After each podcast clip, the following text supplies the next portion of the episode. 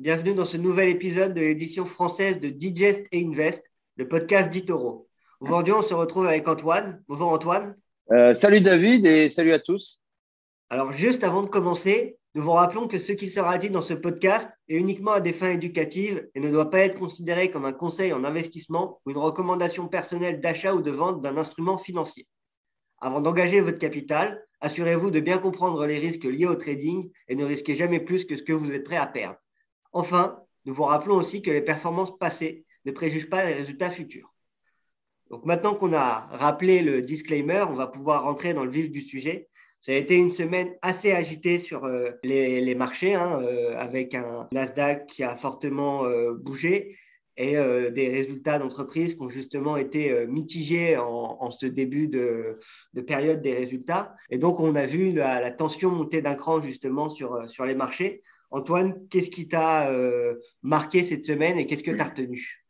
Alors effectivement, euh, comme tu le dis, la, tension monte d'un cran euh, sur les marchés. On l'a encore vu donc vendredi dernier et puis lundi. Hein, lundi, on a eu, c'était le paroxysme un petit peu avec une baisse de 4-5% sur l'ensemble des marchés, notamment sur le, CAC, le, les marchés américains euh, ont, euh, ont, baissé euh, en séance de moins 5 pour finalement finir à l'équilibre. Donc, en fait, ça, suit. Alors, c'est surtout Wall Street, hein, c'est surtout les marchés américains qui sont en tension depuis le début de l'année, puisque depuis le 1er janvier, on a un Nasdaq qui, perd 15% depuis le début de l'année. Donc, ce n'était pas arrivé depuis plusieurs années. Hein, un, Nasdaq qui, perd 15% sur les trois premières semaines de l'année. Euh, donc, on est entré dans une phase de correction. Alors, pour savoir ce que c'est qu'une correction, eh bien, euh, c'est lorsque les marchés, euh, les indices hein, des actions, dans les indices actions, perdent plus de 10%. On dit que là, on, entre dans une phase de correction.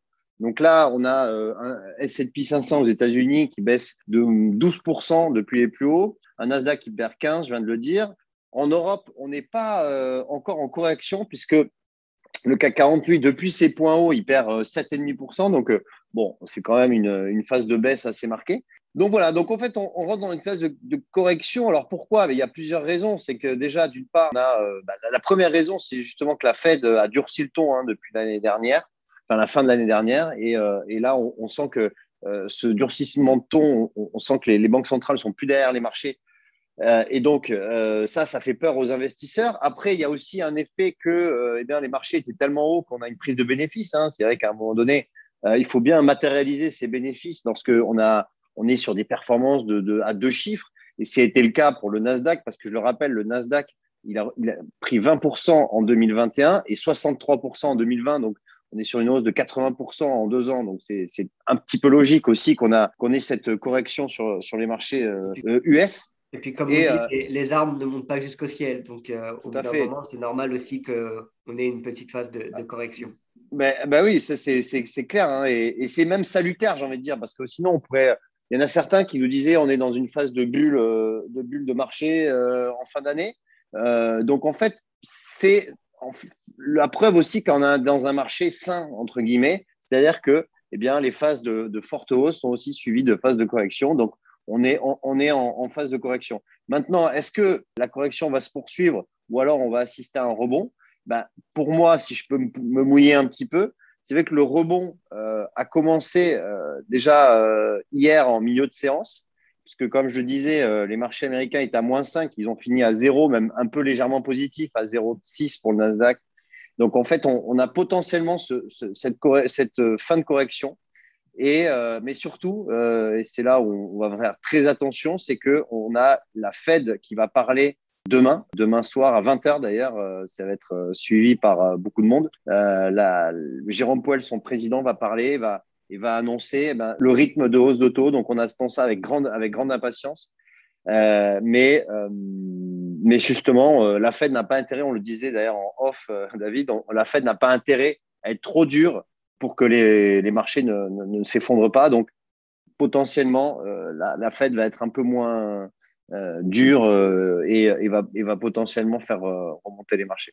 Non, mais c'est sûr, de toute façon, ça fait pas mal de temps que les, sujets, c'est l'inflation. On parle d'inflation élevée dans, plusieurs pays. On a justement eu pendant le Covid une grosse correction et pour maintenir les marchés, l'économie, on a eu des impressions monétaires à, tout va. Donc, euh, c'est normal que maintenant, on, on abaisse les, les rachats d'actifs et qu'on euh, commence à remonter les taux.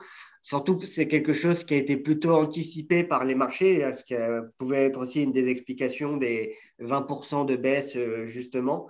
Et donc, euh, on s'attend à ce que la, Fed, justement, n'impacte pas plus que ça le marché nous dise rien, en fait, qui soit euh, inattendu et sorte des, sentiers battus. Je pense qu'aujourd'hui, les investisseurs s'attendent à ce que leur achat d'actifs continue à diminuer et que les taux se voient augmenter. Maintenant, tout va dépendre du rythme d'augmentation des taux et de quand est-ce que ça va rentrer en vigueur. Euh, mais normalement, euh, les dernières dates qu'on avait euh, à notre connaissance, c'était au, mois de, mars. Donc, on verra bien si on arrivera à, stabiliser l'inflation. il y a la Chine aussi qui inquiète et il y a la, situation entre la Russie et, l'Ukraine. Donc, on est quand même encore dans des, dans des marchés qui restent tendus. Et en plus de ça, on a eu les résultats d'entreprise. Comme je le disais, on a eu la, saison des résultats d'entreprise qui a démarré et on a eu des résultats mitigés avec notamment Netflix qui ont annoncé de très mauvais résultats. Est-ce que tu as suivi pour un peu les résultats de Netflix? Oui, bien sûr. Alors effectivement, Netflix, ça, c'est un peu ce qui a matérialisé aussi ces, ces, ces, craintes hein, sur les marchés, puisque euh, Netflix a donc publié des résultats euh, jeudi dernier et les résultats ont été certes sous les attentes, mais pas non plus catastrophiques. Euh, c'est-à-dire que, par exemple, en, termes d'abonnés, le marché attendait 222 euh, millions d'abonnés et finalement, c'est 221 millions, qui, sont ressentis. Donc, c'est légèrement sous les, sous les attentes. Par contre, ce que le marché n'a pas apprécié, c'est euh, les perspectives d'abonnés pour le premier trimestre 2022. Et là, Netflix a dit que, enfin, avise 2,5 millions d'abonnés, sachant que le marché attendait plutôt 6 millions. Donc là, on est quand même largement sous les attentes, mais euh, ce qui est, euh, hallucinant, entre guillemets, c'est que le, titre, malgré ces chiffres relativement moyens, eh le titre a dévissé de, de 25% euh, en séance et il a fini à moins 21% donc lors de la séance de, vendredi dernier. Un petit peu excessif, selon moi. Alors, c'est vrai que ce chiffre de, de, de 2,5 millions d'abonnés a un triple inconvénient Déjà, c'est le plus faible niveau euh, sur un trimestre depuis 2010, hein, depuis le début de l'ère du streaming. Donc, c'est quand même assez, euh, assez euh, négatif. Ensuite, il est inférieur aux, 4 millions d'abonnés comptabilisés au premier trimestre 2021. Donc, en général, on, compare avec les, les, trimestres des années précédentes. Et donc, le premier trimestre 2021 est donc meilleur que le premier trimestre 2022. Donc, c'est une dynamique qui s'inverse. Euh, et, comme je le disais, c'est aussi largement au-dessous des attentes des 6,3 millions. Euh, voilà. Donc euh, après, pour non, mais pour, pour, juste parler du, cours de bourse de Netflix, pas compliqué. c'est très simple. Netflix est passé de 700 dollars au plus haut à 350 dollars. C'était le point bas qui a été réalisé hier. Et finalement, Netflix termine un peu plus haut. Il termine le, cours termine aux alentours des, des 387 dollars. Et donc en fait, selon moi, euh, si on est dans une perspective de moyen long terme, ça, peut être intéressant de rentrer sur Netflix. Hein. Bien sûr, ce n'est pas une recommandation d'investissement, mais euh, la baisse et la chute me paraît un petit peu excessive, sachant que les fondamentaux sont toujours excellents sur Netflix. Donc, euh, assure, mais il pourrait y avoir un rebond en tout cas à court terme. Je suis assez d'accord avec toi, surtout qu'on mm. voit que leur série, elle continue de cartonner. la dernière en date, c'est Emily in Paris a bien fonctionné euh, partout dans le monde. Donc on voit que la plupart des séries, avant ça, il y avait eu Squid Game. J'ai oui. parler d'une autre série aussi qu'ils ont repris, qui commençait à, bien marcher. Donc on voit que Netflix ont quand même cette force de, frappe. Il y a aussi l'inquiétude peut-être euh, pour Netflix qui pourrait expliquer cette baisse. Mais bon, je pense que comme toi, la baisse elle est plus expliquée par euh, des craintes. En fait, ça a été la situation déjà macroéconomique qui a impacté les marchés, plus ensuite des résultats qui n'ont pas n'ont pas correspondu aux, attentes des analystes, hein, qui étaient en, deçà des attentes. Et donc, euh, le titre a beaucoup plus perdu que la, réalité économique. Après, il y a quand même deux interrogations sur Netflix. Je pense que la première, c'est la concurrence. On voit justement une concurrence euh, de plus en plus féroce, notamment avec Amazon Prime qui a racheté les droits, par exemple, de Ligue 1 et qui commence à devenir de plus en plus concurrentiel avec Netflix.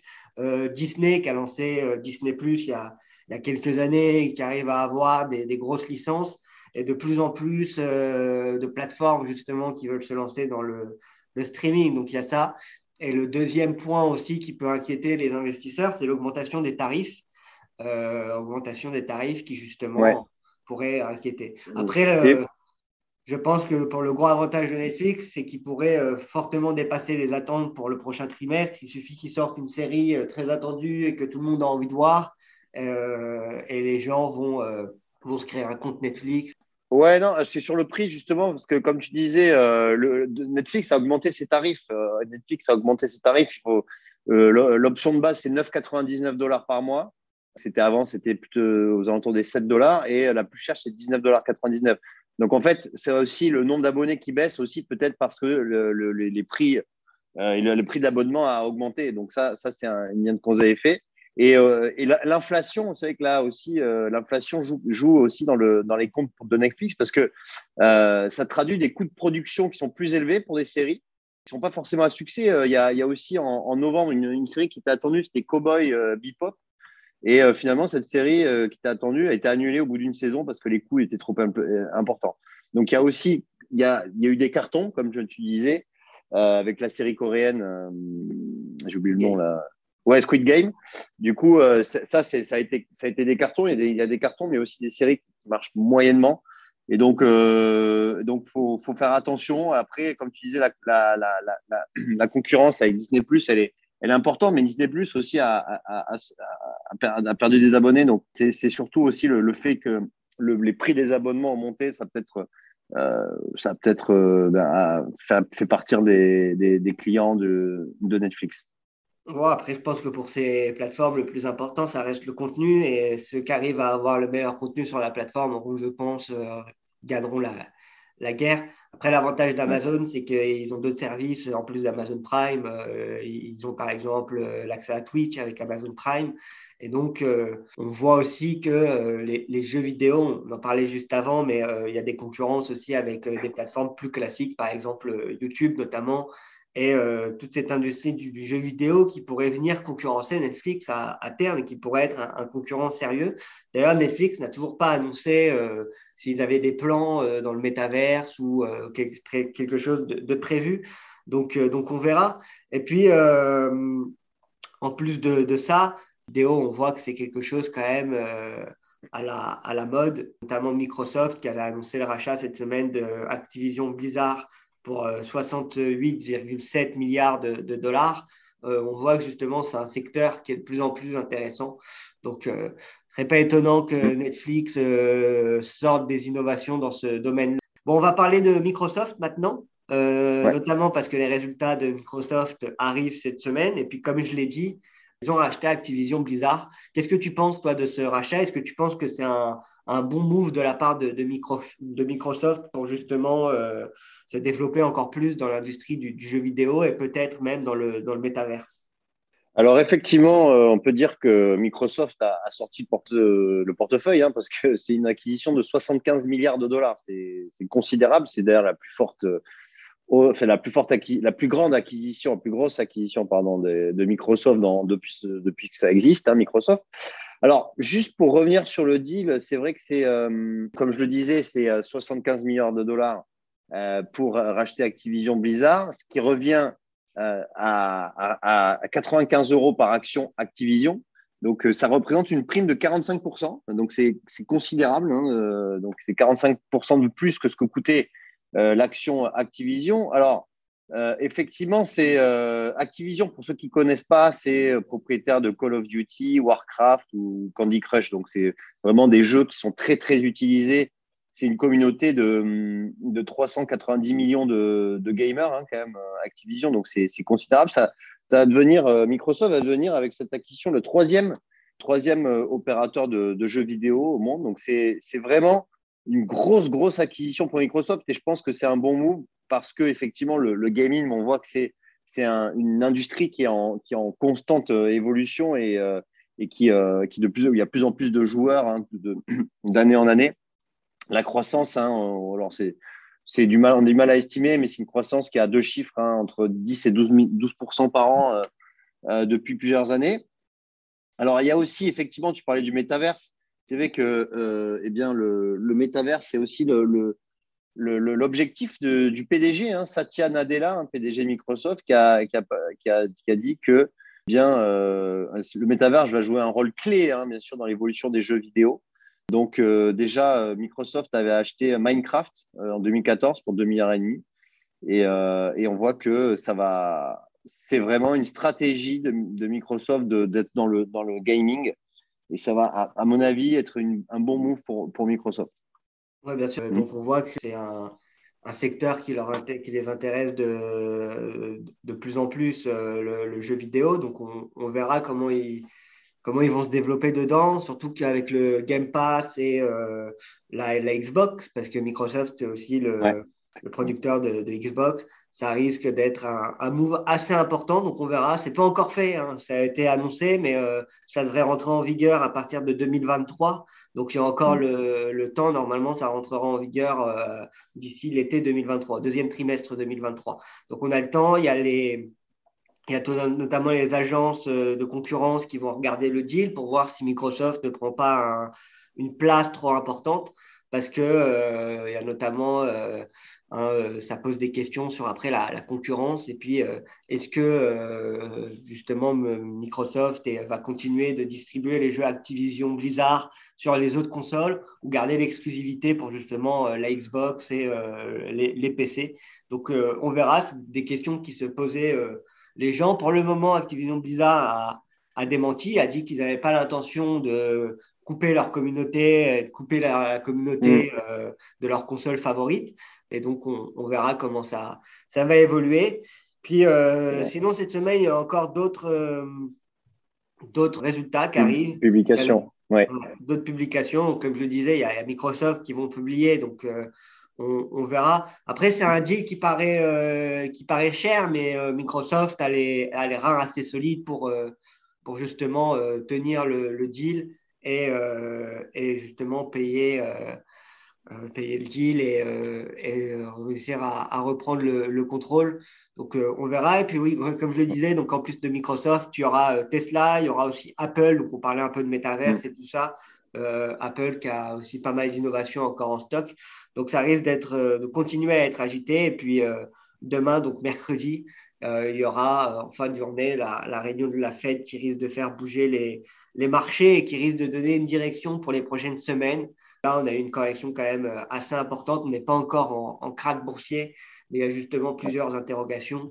Et juste pour conclure, ce qui est aujourd'hui assez intéressant de voir, euh, comparé aux, autres semaines, c'est qu'on parle souvent des marchés américains sur ce podcast.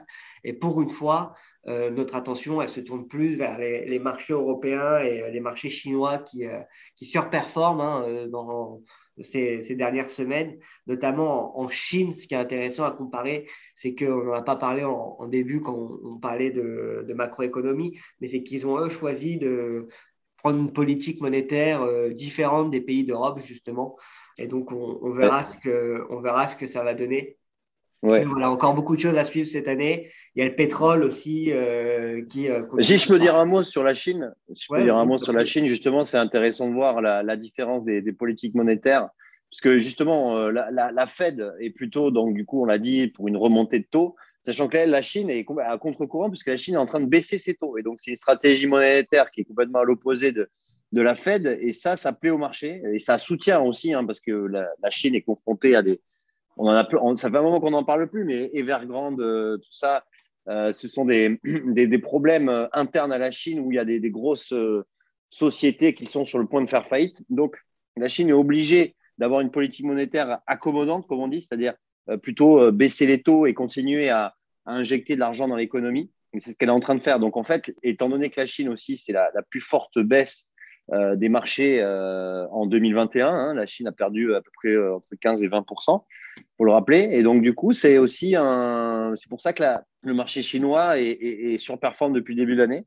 Il y a un effet banque centrale et un effet marché moins cher que l'Europe ou les États-Unis. Donc, ça, c'est intéressant.